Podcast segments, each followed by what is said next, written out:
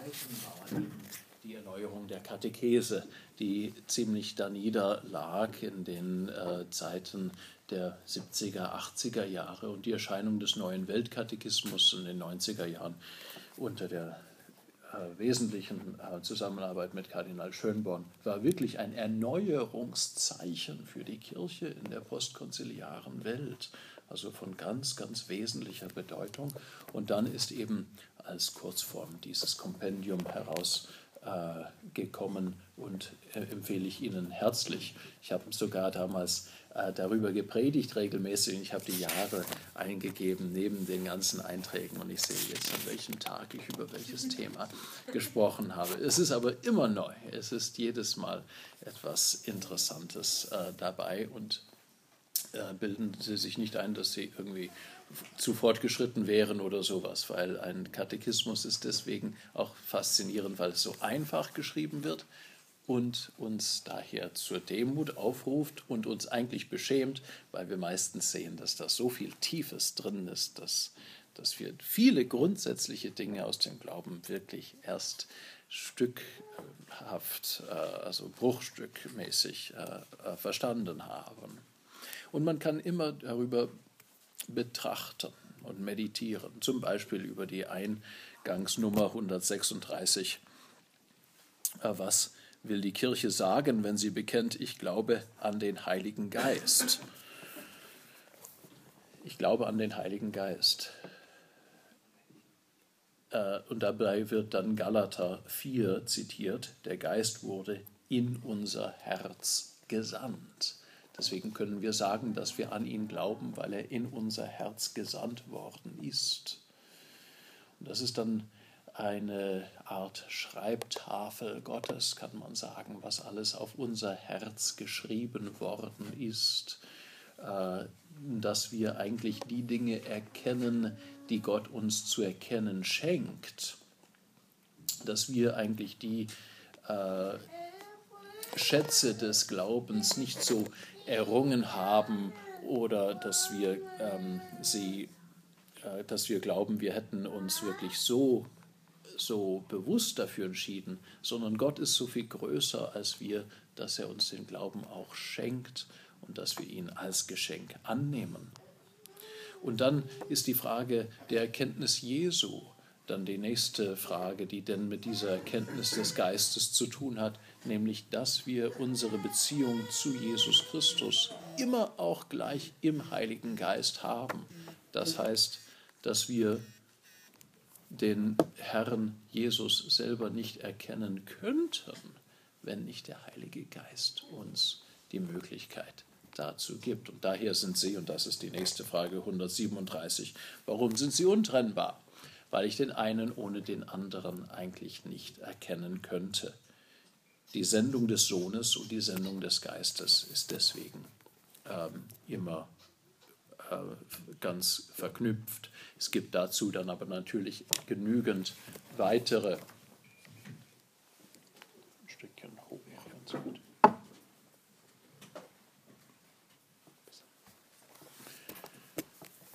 Die, die Sendung des Sohnes mit der Sendung des Geistes geht ja dann weiter, wo es darum geht, dann das Evangelium zu verkünden und die Bekehrung der Welt einzuleiten und die ganze Sendung der Kirche das sind weitere Verknüpfungspunkte zwischen Sohn und Geist, die wir dann auch noch besprechen werden.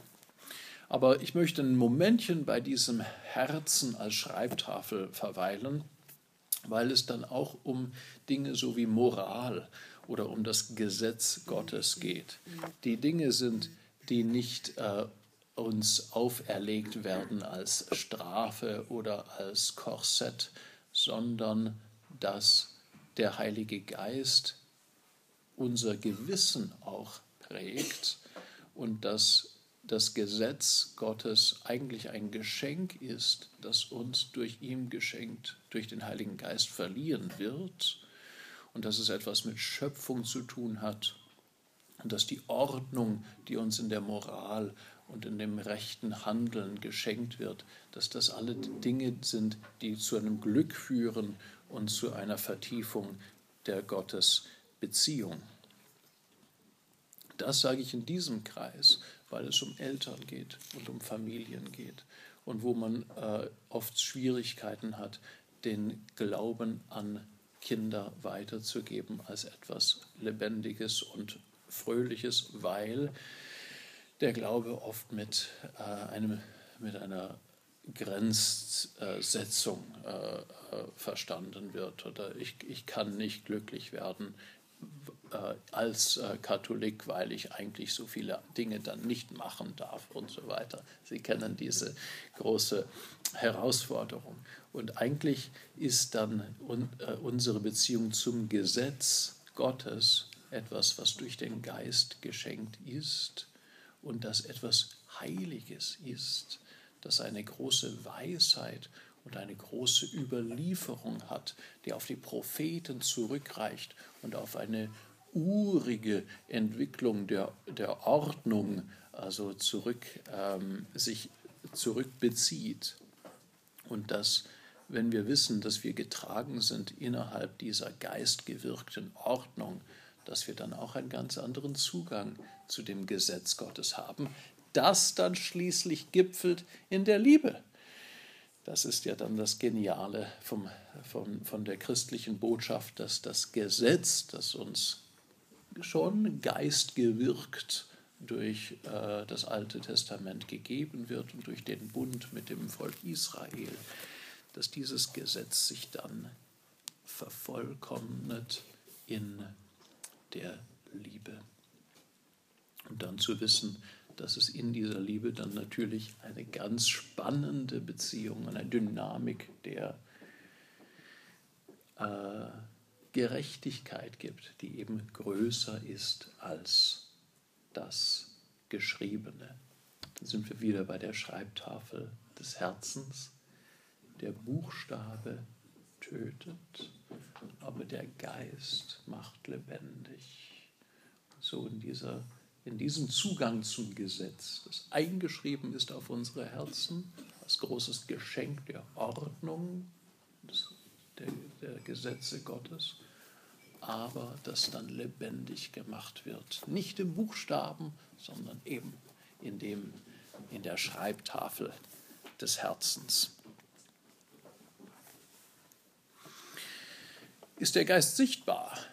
Das ist dann unser großes Problem in der Darstellung der Dreifaltigkeit. Das ist also Herausforderung für die Kirchenkunst aller Zeiten gewesen ist und nur selten gelingt, äh, haben wir natürlich die Taube als, ähm, als eine Möglichkeit, den Heiligen Geist darzustellen.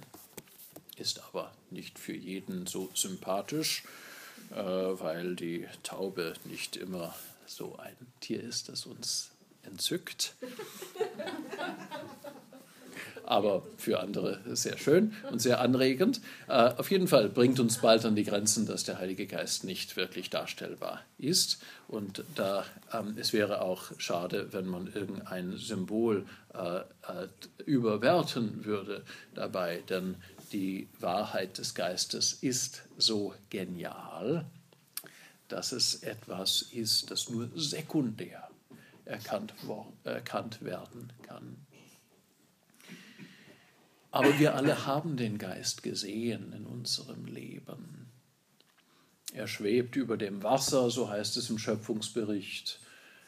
Äh, er hat etwas mit Verklärung zu tun, mit Schönheit zu tun.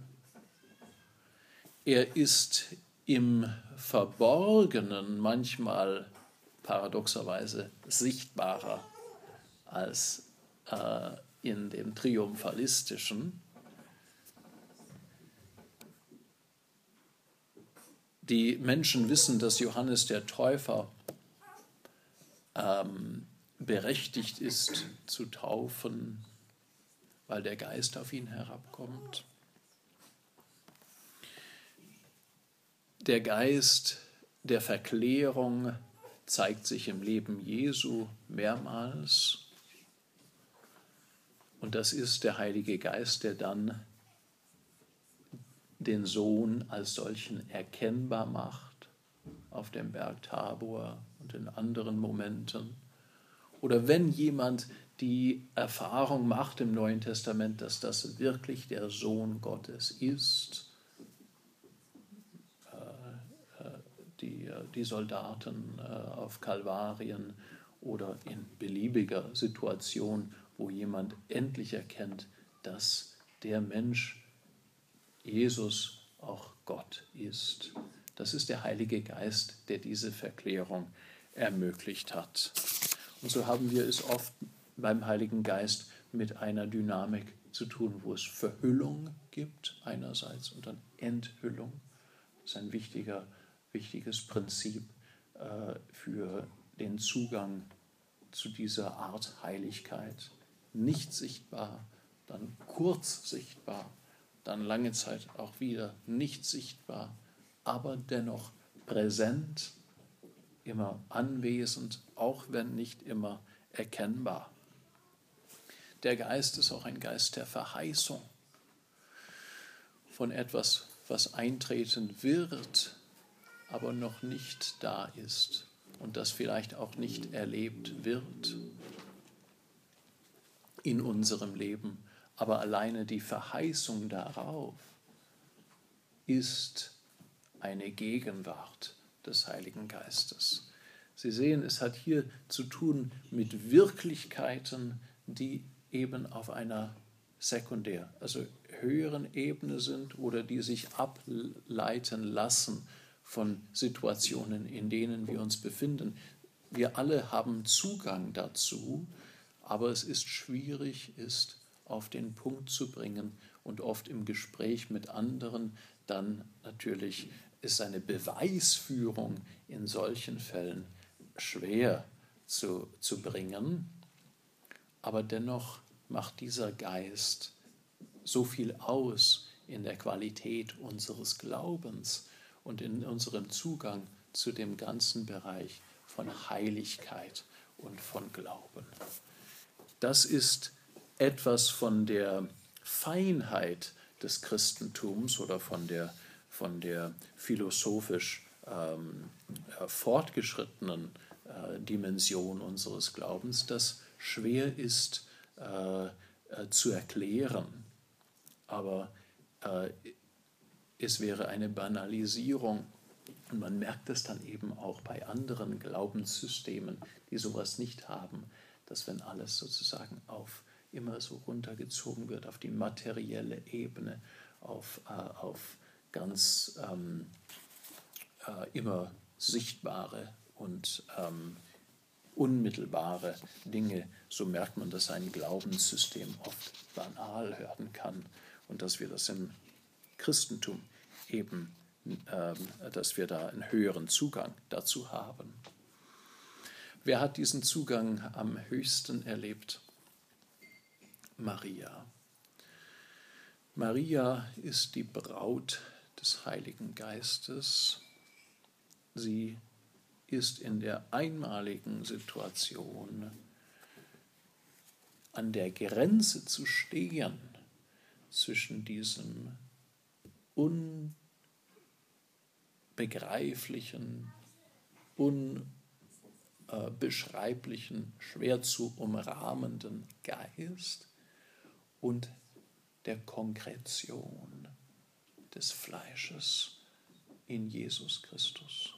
Sie ist an dieser Stelle als faszinierende Grenzposition, als faszinierende Vermittlerin, als faszinierende Empfängerin, Botschafterin, Evangelistin, Missionarin, wie auch immer Sie es sagen wollen, wo das heilige, unaussprechliche Mensch wird in ihrem Leib ganz Mensch und ganz Gott, Jesus Christus.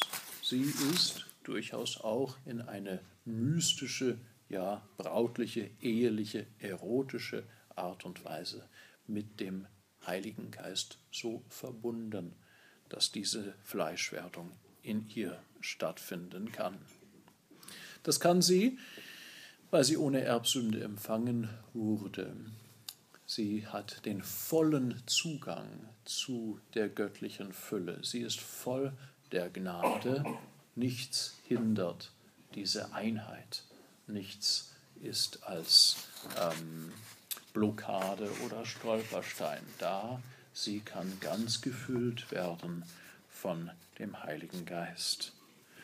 Diese Braut des Geistes, so geht es weiter in der Nummer 142, diese Braut des Geistes muss dann natürlich auch in den Momenten gegenwärtig sein für die Geburt der Kirche, wo es um Pfingsten geht und die ersten heiligen Messen, die ersten Eucharistiefeiern. Wir wissen nicht sehr viel über die ersten Eucharistiefeiern. Äh, wir wissen konkret über das Pfingstereignis, dass Maria dabei ist, wie die ersten Eucharistiefeiern waren. Das ist uns äh, einmal in einer päpstlichen Enzyklika von Johannes Paul II. gegeben worden, Ecclesia de Eucharistia, wo es hieß, dass sie, wie, wie diese Betrachtung eben wäre, wenn Petrus oder äh, Andreas oder Johannes als äh, Vorsteher der heiligen Messe dann gewirkt hätte und sie dabei ist und dann merkt, wie Fleischwerdung geschieht durch das Wirken des Heiligen Geistes in der Messe und sie selber dabei ist, in der das ja passiert ist, in dem in ihr Gott Fleisch angenommen hat. Faszinierend, darüber nachzudenken. War alles vom Heiligen Geist gewirkt. Ist durchaus pneumatisch, das ist das technische Wort Pneuma, Geist. Also wie, wie es vom Geist gewirkt ist. Und dann sind wir beim Schritt zur Kirche. Pfingstereignis, das Geburtsstunde der Kirche, Eucharistiefeier als konstitutiv für die Kirche, die, wo die Eucharistie gefeiert wird, da ist die Kirche, da lebt die Kirche und dass das eben vom Heiligen Geist her kommt. Der Heilige Geist ist immer in der Kirche wirksam. Und das ist für uns, die wir in einer schwierigen Lage der kirchlichen Entwicklung in Europa stehen, jetzt historisch gesehen in einer, in einer Krisenphase sind, wo wir vor radikalen äh, Änderungen stehen und demografischen Verschiebungen, die also äh, sagenhaft also sind, dass wir aber nicht vergessen dürfen, dass wo, der, wo die Kirche ist, da wirkt der Heilige Geist. Und der einzige, äh, das Einzige, was das verhindern kann, ne, ist die Macht der Sünde. Das ist das Einzige, was das Wirken des Heiligen Geistes reduzieren könnte, bis zu einem gewissen Grad, weil wir aus der Gnade herausfallen durch die Sünde. Wo die Sakramente nicht mehr in Anspruch genommen werden, da kann sich der Heilige Geist natürlich nicht so mitteilen, wie er es möchte. Und so sieht man, wie Strukturen der der Sünde und der menschlichen Schwäche es zu einer, zu einer Reduktion seines äh, Wirkens führen kann. Aber als Gott ist er natürlich nicht von menschlichem Handeln ähm, zu hindern oder irgendwie, also Gott ist nicht dadurch äh, zum Scheitern zu bringen. Daher sollte unsere Zuversicht sein, dass dieser Geist wirkt, auch in unserer Zeit, und dass es durchaus ein, eine, ein Prozess der Erneuerung ist, schmerzlicher Prozess in manchen Fällen, aber dass Neues entsteht, dass neue Kraftquellen äh, äh, freigelegt werden, dass ganz ähm, Dramatisches weiterhin geschehen wird in der Kirche durch das Wirken des Heiligen Geistes und das steht uns in einer ganz besonderen Weise hervor beim Konklave. Das ist ja jetzt äh, die Zeit äh, der Papstwahl, äh, das zu verstehen ist als zutiefst geistgewirkt. Und so sind wir eigentlich, es ist für mich eine traurige Zeit, ich gebe es zu, einfach in meinem Herzen traurig, einem großen Papst nach, der für mich, dessen Rücktritt für mich ein äh, Verzicht ist, also ein Opfer äh, bedeutet. in einem emotionalen Sinn, aber ich bin äh, davon überzeugt, dass wir jetzt vor einer äh, Erneuerungsphase stehen müssen, weil immer, wenn ein Papst gewählt wird, der Heilige Geist in ganz besonderer Form dann wirksam ist. So können wir uns freuen auf ein Pfingstfest, äh, äh, beim Konklave von einer ganz besonderen Weise. Und das ist uns halt nicht so oft geschenkt, also alle acht Jahre, 20 Jahre, 25 Jahre, jedenfalls sehr selten. Also und so wie wir uns jedes Jahr auf Pfingsten freuen, so können wir uns also umso mehr auf ein Konklave freuen, weil das also umso seltener äh, kommt.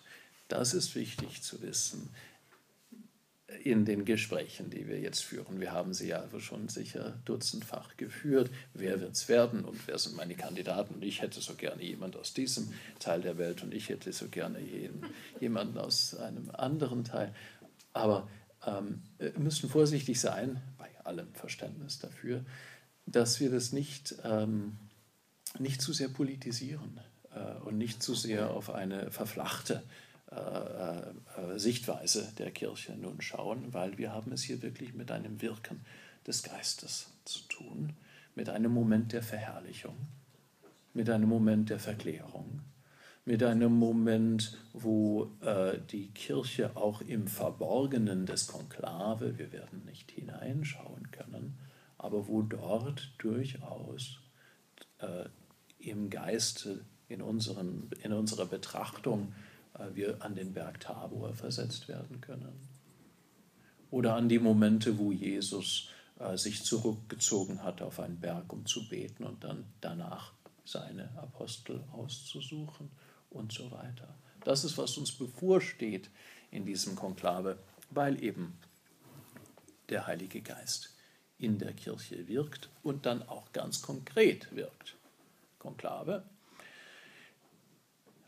aber auch bei den Sakramenten natürlich. Und das ist es dann, was die, das äh, Kompendium dann vor allem ähm, ausarbeiten will. Ab der Nummer 146 geht es darum, dass der Heilige Geist dann präsent ist in der Kirche in besonderer Weise, in besonders intensiver Weise, wo es um die Sakramentenspendung geht.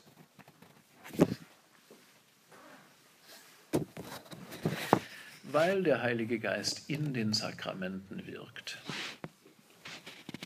ist die Kirche als Verwalterin der Sakramente in einer besonders gewichtigen Position. Ich sage gewichtig, weil die Verwaltung dieser Geheimnisse eine schreckliche Last darstellt das weiß jeder Priester, äh, dass er dann vor dem äh, Gericht womöglich Rechenschaft dafür ablegen werden muss, wie er mit dieser Verwaltungsaufgabe umgegangen ist in seinem priesterlichen Wirken. Hat er jemandem die, den Zugang verwehrt zu den Sakramenten, jemand, der es gerade sehr gebraucht hat? Hat er sie in unwürdiger Weise äh, gespendet? Ist es ihm gleichgültig gewesen?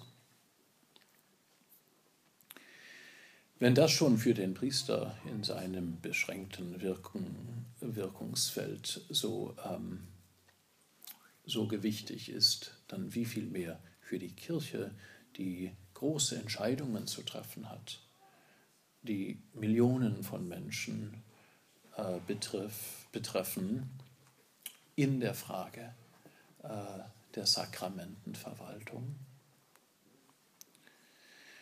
Und man sollte daher auch äh, wissen von der Vorsicht und von dem Gebet und von der theologischen Arbeit, die hinter der Verwaltung dieser Sakramente steht, wenn die Kirche darüber aussagt die, die äh, Boulevardzeitungen sind nicht der Ort, um ähm, Zugang zur Eucharistie für wieder verheiratete Geschiedene zu sprechen äh, oder in, äh, über das Schwinden des Beichtsakramentes oder die äh, der Empfang der Eucharistie für ähm, getrennte Christen und, und, so weiter und so fort. Das sind also, oder zum Beispiel die, die, die Frage der, des Sakramentes der Priesterweihe, ob das nun etwas ist, das, weil die Rolle der Frau sich entwickelt hat in den letzten 100 Jahren und, und also diesem und jenem professionellen Profil und, äh, und Vergleich mit anderen Berufsgruppen und, und so weiter, dass das nicht der entsprechende Zugang ist zu dieser Verwaltungsfrage, die ja eben sehr viel mit dem Heiligen Geist zu tun hat, mit einem göttlichen, äh, mit einem göttlichen Auftrag und mit einer Verantwortung, die dann eben wirklich sehr weit reicht und sehr tief ist. Kirche als Verwalterin von dem Heiligen Geist in den Sakramenten, das ist eine gewichtige, ja, äh, schreckliche Pflicht in einer gewissen Weise, weil so viel auf dem Spiel steht. Und daher sollte man diese Entscheidungen, die dann getroffen werden, auch mit der entsprechenden Ehrfurcht dann auch annehmen und sich bemühen, äh, auch nachzuvollziehen, was das Denken dahinter ist.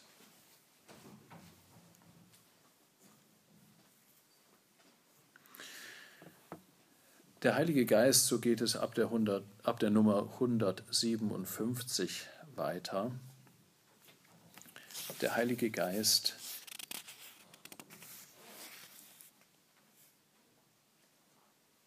bildet das Volk Gottes, ruft es zusammen und macht die Kirche als Körperschaft zu einem Geist gewirkten und im Geist zusammengehaltenen Leib, Tempel des Heiligen Geistes.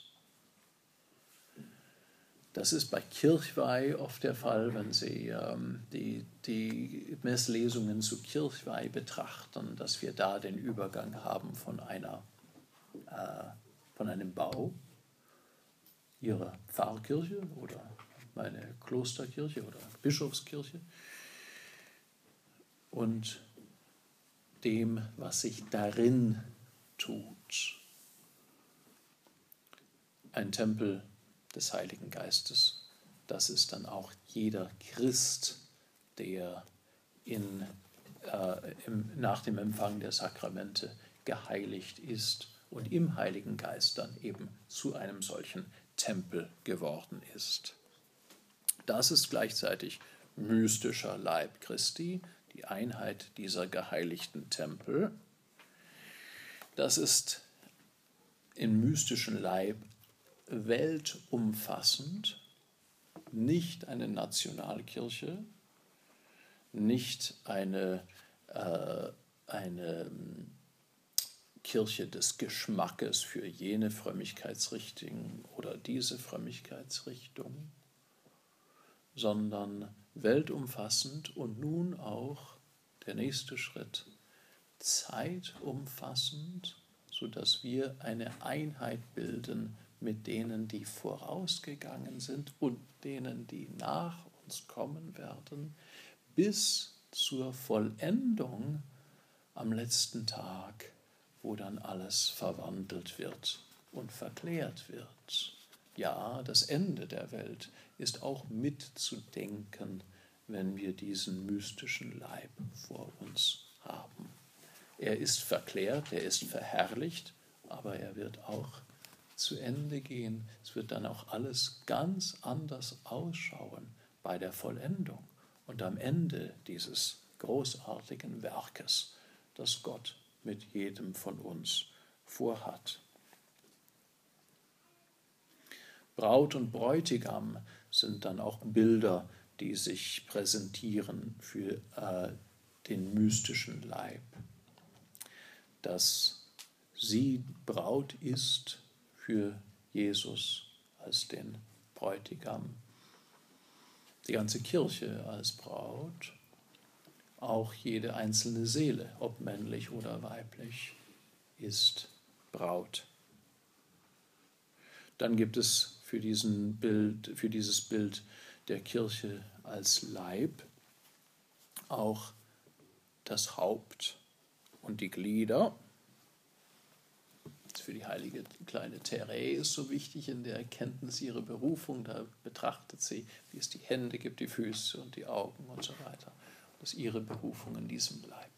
Die Liebe ist das Herz sozusagen. Diese Anregung ist wichtig äh, in unser Verständnis von der Kirche als mystischer Leib, weil es uns auf das Wesentliche bringt, auf Substanz bringt. Man kann zum Beispiel diesen mystischen Leib ganz anders verstehen, wenn man einmal auf Reisen ist und dort in eine heilige Messe geht, in einem ganz anderen, unbekannten Land. Man kann diesen Geist durch einen Besuch in einem Spital oder in einer Klinik gut verstehen. Man kann diesen Geist, diesen Leib besser verstehen, wenn man in einer Schule unterwegs ist, einem Altersheim, in einem Gefängnis übrigens. Kommen wir nicht so leicht rein oder ich wünsche Ihnen, dass Sie nicht so leicht reinkommen. Aber äh, ich selber habe als Priester also sehr tiefe Erfahrungen in, in, in äh, einem Gefängnis machen dürfen. Und wir machen diese Erfahrung vom mystischen Leib Christi im, am Friedhof wo wir eigentlich unter der Mehrheit unserer Brüder und Schwestern sind und eigentlich ihre Erben sind, für sie verantwortlich sind in der Hinsicht, dass wir für sie beten, sie warten auf unser Gebet. Aber in der anderen Hinsicht sind, wir, ähm, sind sie für uns verantwortlich, beziehungsweise sollten wir uns verpflichtet fühlen, dem gerecht zu werden, was sie für uns aufgebaut haben.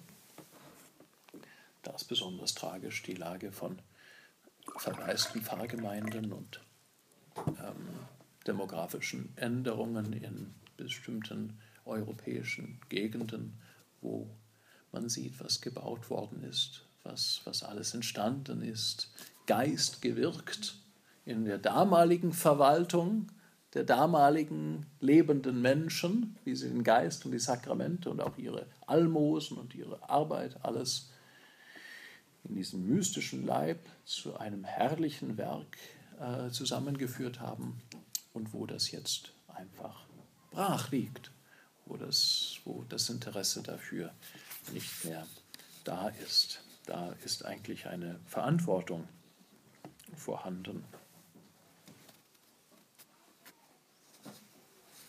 In diesem mystischen Leib ist dann auch sehr viel gespeichert sozusagen oder bewahrt von Freude und Leid. Und in dem Leib haben wir auch unseren Teil zu tragen. An Leid oder aber auch an Freude. Und wir sollen wissen in unserem Leben, wo es uns doch sehr gut geht, äh, dass wir auch diese Freude im, mystischen Leib tragen sollen und dankbar sozusagen äh, äh, dem Herrn geben. Aber wenn wir leiden müssen, dann natürlich äh, nehmen wir das auch in diesem Sinne hin und vor allem auch die Stellvertretung für andere in diesem mystischen Leib, die durch unser Leid dann auch äh, erbaut werden oder vielleicht sogar auch zur Bekehrung geführt werden. Für die Kirche zu opfern, das ist etwas, was wir reichlich ausüben können in unserer Zeit, äh, wo man oft ähm, wünscht, dass die Kirche anders dastehen würde, dass sie stärker wäre, dass sie mehr Priester hätte, dass sie mehr Kinder hätte, äh, und so weiter und so fort. Aber im mystischen Leib, wenn wir das wirklich ernst nehmen mit Leid und Freude, Braut, Bräutigam, Haupt der, des Leibes und Glieder des Leibes und dann schließlich immer wieder zu unserem Heiland Jesus Christus zurückkehren als Haupt. Wenn wir das wirklich ernst nehmen, dann müssen wir aber sehen, dass in den Momenten der Schwierigkeit besondere Verklärung stattfindet. Ja, wir denken auch an das, an ein konstitutives äh, äh, für die Kirche, nämlich Kreuz und Auferstehung,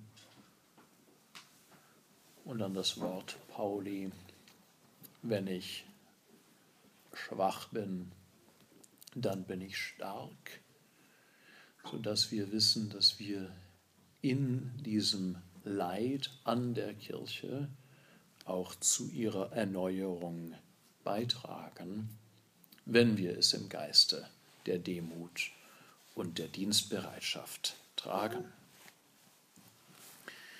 In der Nummer 8, 168 stellt das Kompendium des Katechismus der katholischen Kirche die Frage, über die sich viele den Kopf zerbrochen haben, wer gehört dazu? zu diesem mystischen Leib, zu dieser Kirche.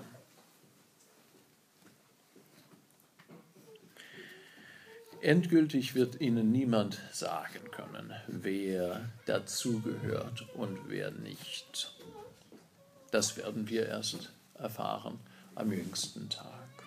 Es wird einiges an Überraschungen geben, vermutlich. Jesus hat uns darauf eingestimmt, als, die, als er sagte, dass die Letzten die Ersten sein werden und die manche von den Ersten äh, die Letzten und manche von den Letzten die Ersten. Diese Umkehrung will er immer wieder seinen Jüngern eintrainieren und einprägen indem er häufig Gelegenheit dazu sucht, dass also die, die in den ersten Reihen gerne sitzen und von den Leuten begrüßt werden und lange Gewänder tragen, dass diese nicht so gute Aussichten haben wie eben die Verborgenen, die Kleinen, die Witwen, die Sünder. Ja, die Sünder als die Lieblingskinder Gottes. Sünder, die in einer geheimnisvollen Art und Weise unsere Verehrung, unsere Liebe brauchen,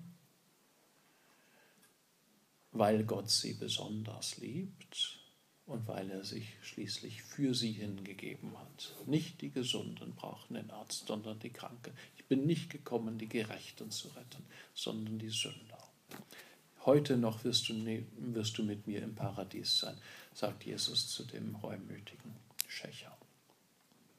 Diese Erinnerungen rufen, diese Aussagen rufen uns in Erinnerung, dass äh, wir nur ganz, ganz vorsichtig sein sollen in unserer Anmaßung, dass wir wissen möchten, wer in der Kirche wirklich jetzt äh, zu Hause ist und wer nicht. Wir wollen natürlich in der Kirche zu Hause sein und wir haben auch jedes, jede, jeden Anspruch darauf, in der Kirche zu Hause zu sein.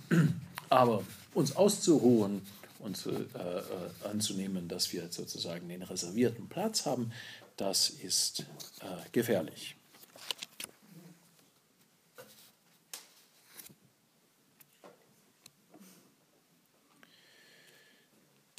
Das ökumenische Gespräch wird dann auch in dem Katechismus angesprochen mit äh, der Frage der anderen großen Religionsgemeinschaften, äh, die abrahamitischen, äh, monotheistischen Religionen, Juden, Christen, Moslems oder die ähm, Frage der gespaltenen Christenheit und dann bis hin zu der Frage der anderen Religionen und zu den Atheisten an an sich. Sie haben in ihrer Suche nach der Wahrheit alle Anteil an diesem Geist der Wahrheit, so äh, gehen wir davon aus, dass wenn man redlich in einer Religion unterwegs ist, dann auch auf der Suche nach der Wahrheit ist, dass diese Wahrheit ja dann schließlich auch wirken wird. Wir glauben ja an eine Wahrheit, nicht an verschiedene Zugänge dazu. In der Polemik kann man oft den Fehler machen, du glaubst ich, also meine Wahrheit ist die, die, die, die bessere. Wenn sie gefunden wird, die Wahrheit, schlägt sie alles und alle, weil sie eben die eine Wahrheit ist. Und so unterstützen wir alle in ihrer Religionsfreiheit und wollen auch, dass jene ihre Religion mehr und mehr ausüben können, um eben mehr und mehr in die Wahrheit zu gelangen und dann in der Hoffnung, dass sie den Heiland, den Messias, das fleischgewordene Wort Gottes, das am Anfang war, dass sie das erkennen. Wer genau wo in welcher Beziehung dazu steht, das ist schwer zu sagen und wir sollten uns auch eigentlich nicht sehr viel darüber Gedanken machen. Das bringt uns auch nicht viel weiter.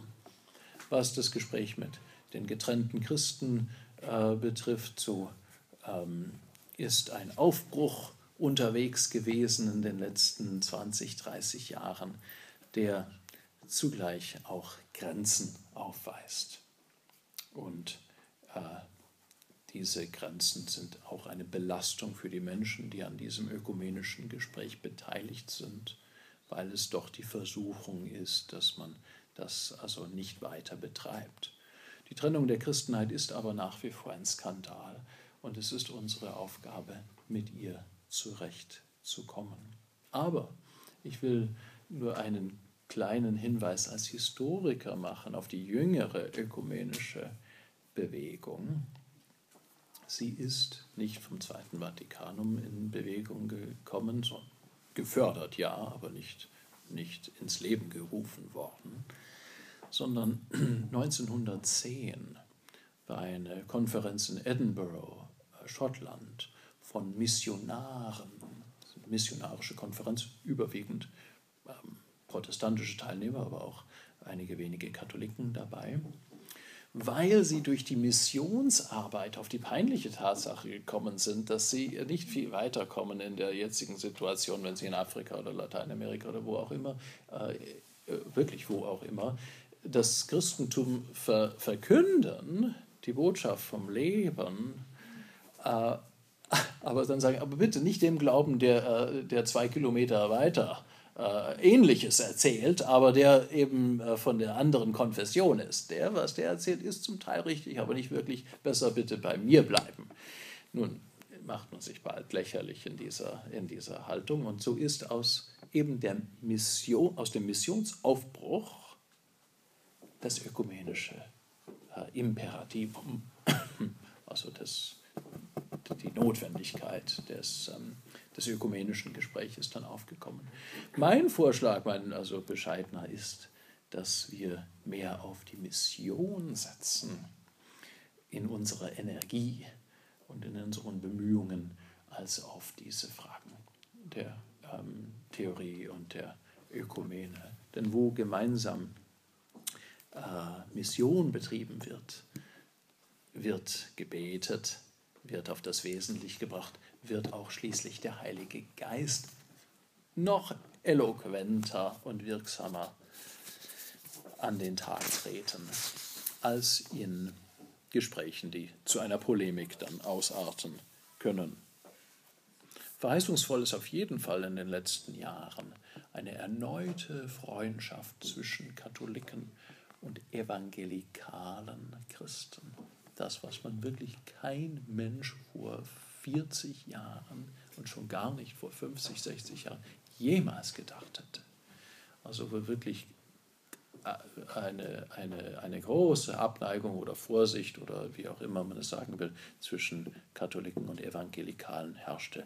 Das hat sich gewandelt durch die diversen ähm, Entwicklungen der letzten Jahrzehnte, sodass die Katholiken und die Evangelikalen heute sehr stark vereint dastehen. Zum Beispiel das Leben, die Lebensschutzfrage, da sehr viele Freundschaften und Brücken gebaut, in der, in der geeinten Sorge um das ungeborene Leben, im Kampf gegen die Abtreibung, in Bereichen, wo äh, Aussagen Jesu, Sexualmoral, Ehe, äh, Ehe, Eheprobleme und so weiter, wo gerade dort seine Aussagen so wichtig sind, da sind Katholiken und Evangelikale zusammengekommen. Und es ist also eine Karte, auf die wir setzen sollten für die Zukunft. Beispiel dafür, wie dynamisch der Geist wirkt in diesem Leib Christi und dass es nie ähm, wirkliche Sackgassen gibt, dass wenn wir die Geduld und die Hoffnung haben, dass neue Wege sich öffnen können und sich öffnen werden. Gegen Ende unseres Abschnittes 172 geht es gerade um diese, diesen missionarischen Auftrag als ein wesentlicher Teil der Kirche.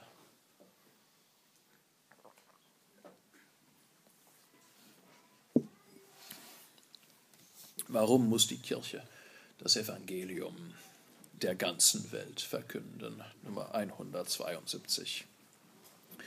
Das ist die einfache Antwort, weil Christus es befohlen hat.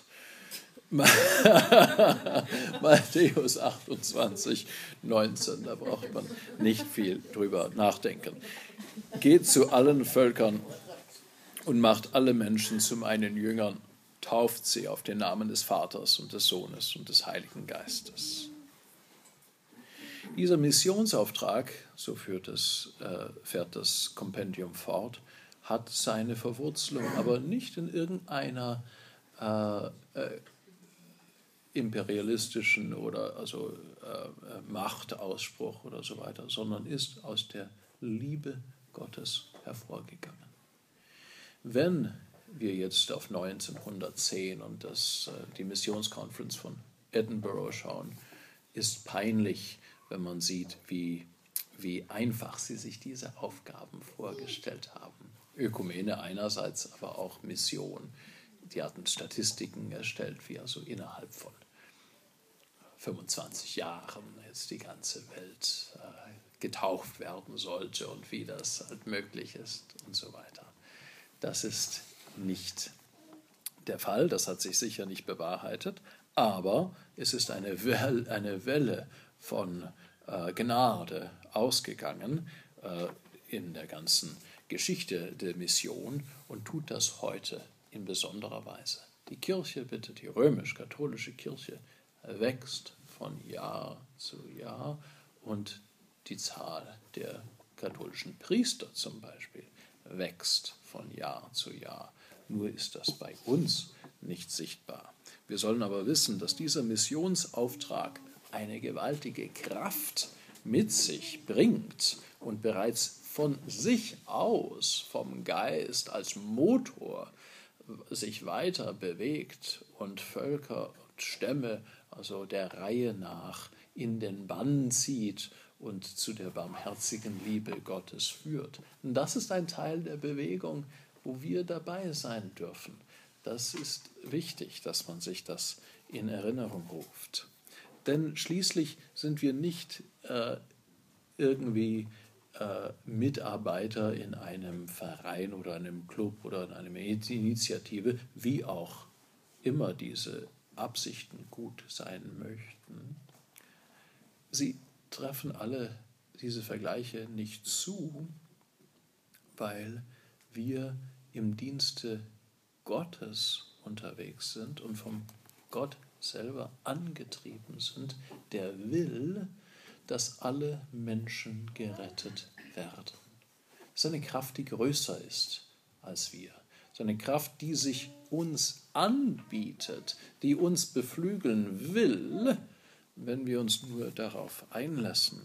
1 Timotheus 2,4, diese wichtige zentrale Antwort, zwei, der zweite Teil der Antwort, warum die Kirche das Evangelium verkünden muss, nämlich weil Gott will, dass alle Menschen gerettet werden und zur Erkenntnis der Wahrheit gelangen.